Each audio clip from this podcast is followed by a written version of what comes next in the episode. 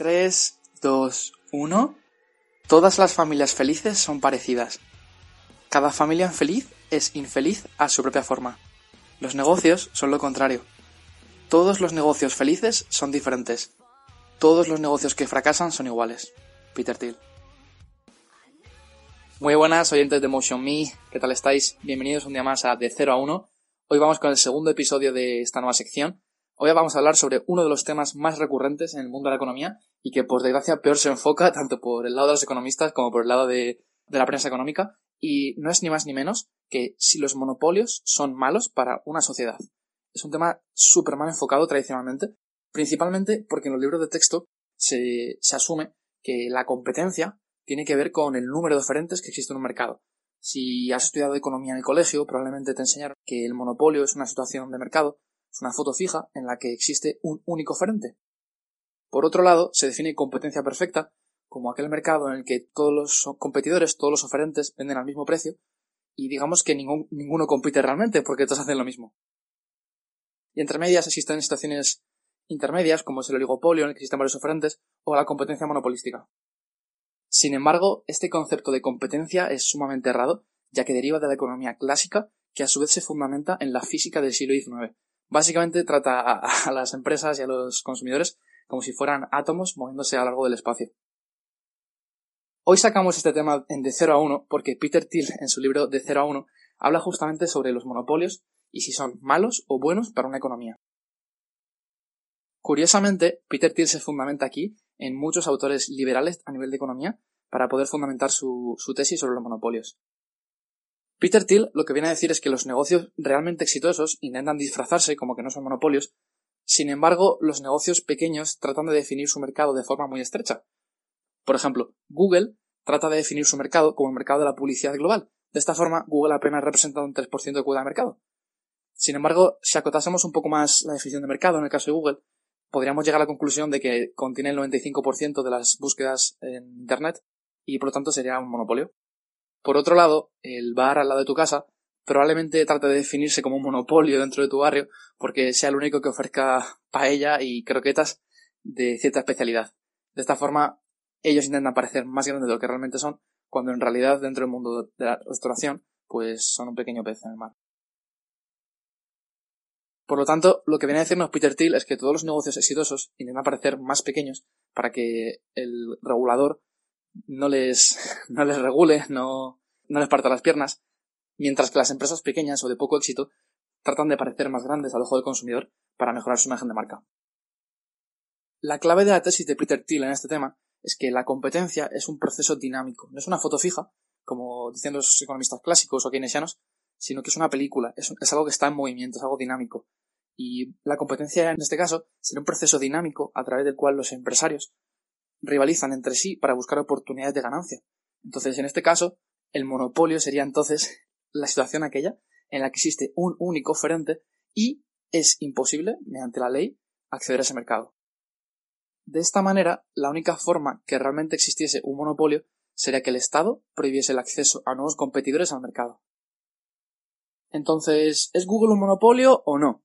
Pues si yo fuera Peter Thiel, diría que sí, porque posee gran parte de su cuota de mercado y tiene un gran poder de negociación con los clientes, tiene lo que se llama pricing power, que es el poder de fijación de precios, y sobre todo Google es un monopolio porque es una empresa tan, tan, tan, tan, tan buena que crea tantísimo valor al consumidor que ha dejado al resto muy, muy, muy por detrás. Ahora mismo, montar un Google o un Facebook es súper, súper difícil. Y esto realmente es bueno, esto quiere decir que si existe una única empresa capaz de hacer esto, es porque hace radicalmente bien aquello a lo que se dedica. Esto es como preguntarse, ¿es malo que solo exista un Cristiano Ronaldo o que solo exista un Lionel Messi? Pues probablemente la respuesta sea que sí, porque si no existiesen Cristiano Ronaldo y Lionel Messi, probablemente esto querría decir que todos los jugadores son igual de malos.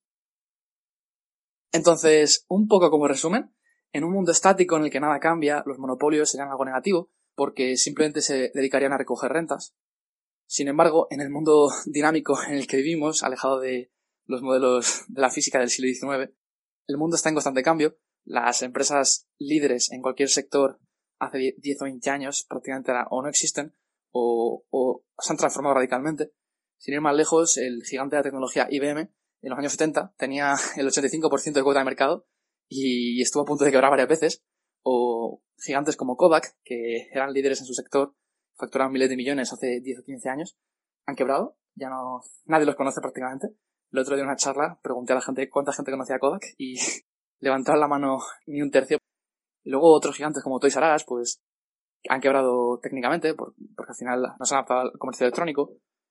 Y sobre todo, el mensaje que quiero que te lleves a casa es que la competencia es algo dinámico, no es una foto fija, no es algo que depende de cuántos oferentes hay en el mercado y que siempre y cuando exista posibilidad de entrada al mercado, no, no se puede definir esa situación como monopolio.